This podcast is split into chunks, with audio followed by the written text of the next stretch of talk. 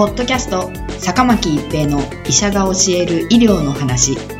この番組は大学病院の内科医であり医学博士である坂巻が疾患や予防医療といった医療に関してお話しする番組です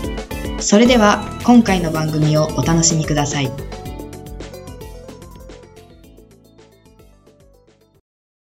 皆さんこんにちは、坂巻一平です。ポッドキャスト、坂巻一平の医者が教える医療の話。今回は帯状疱疹ワクチンです。帯状疱疹は水痘帯状疱疹ウイルスによって引き起こされます。幼少期に水痘、水疱瘡にかかると、通常は1週間程度で治癒しますが、その後も微量の水痘帯状疱疹ウイルスが生き残り、神経節に潜伏します。年齢が上がることや、その他の免疫力低下、ストレスなどをきっかけに、ウイルスが増殖し、痛みを伴う水泡を生じます。神経節にいたウイルスが出てくるので、体の左右どちらか一方の神経に沿って発疹が出るのが特徴的です。顔面に生じることもあり、その場合には角膜炎、結膜炎や難聴、顔面神経麻痺を生じることもあります。ウイルスは抗ウイルス剤を服用すれば速やかに増殖を抑制できますが、帯状疱疹が厄介なのは、皮疹が消失した後も長期間にわたり痛みが続くことがあることです。ウイルスが神経に沿って出てくるので、神経を障害するためで、帯状疱疹後疼痛と呼ばれます。患者さんからは、針に刺されたような痛みがいつまでも消えない。服が触れると痛む。と訴えます。疼痛が残ってしまった場合には、早期にペインクリニックを受診し、神経ブロックを行うことが推奨されていますが、それでも痛みは完全にはコントロールできません。帯状疱疹の後遺症は疼痛だけではなく、英国や韓国の観察研究からは、脳卒中や心筋梗塞のリスクを上げることも知られています。帯状疱疹発症後の最初の半年が特に危険と言われています。免疫抑制状態の方は特にハイリスクですが、基本的に帯状疱疹は誰にでも発症し得る疾患です。ただ、加齢とともに特に50歳を超えるとリスクは高まると言われています。50代の発症率は1000人あたり年に約5.4人ですが、60代で7人、70代で8人と上昇する報告があります。50代から80代までにおよそ2割の人が発症するつまり日常的に発症し得るありふれた病気ということになります。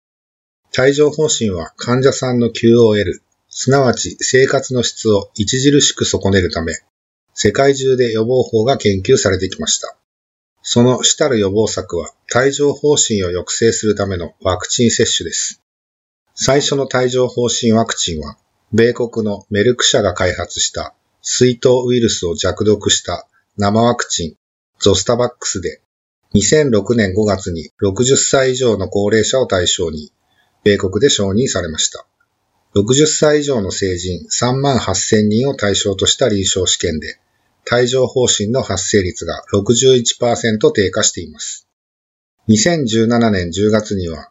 イギリスのグラクソ・スミスクライン社 GSK 社が開発したシングリックスが米国で承認されました。シングリックスにはアジュバント、すなわち免疫賦活剤が含まれているため、接種部位の疼痛などはゾスタバックスより強いと言われていますが、市販後調査では約320万回の接種で入院を要するような重篤な有害事象は4件だけと報告されており、安全性の高いワクチンと考えられています。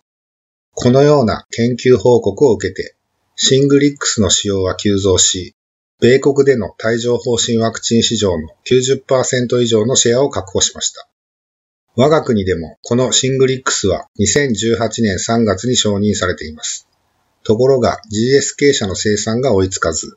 日本国内では未発売です。すなわち保険診療では接種することができないため、海外から輸入したものを接種することになります。もう一つの方法は、小児に対する水痘ワクチンを成人の帯状疱疹予防として接種することです。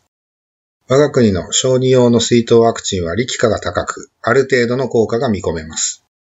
水痘ワクチンの接種費用は8000円から1万円程度で公的な助成はありません。しかしながら50歳代以降の20%がかかるありふれた疾患である帯状疱疹のリスクを考えれば、接種することを考慮しても良いかもしれません。もちろんワクチンには副作用がある場合もありますので、医療機関でよく相談することが必要です。ポッドキャスト、坂巻一平の医者が教える医療の話。今回は帯状方針ワクチンでした。ありがとうございました。ポッドキャスト、坂巻一平の医者が教える医療の話。今回の番組はいかがでしたか？次回の番組もお楽しみに。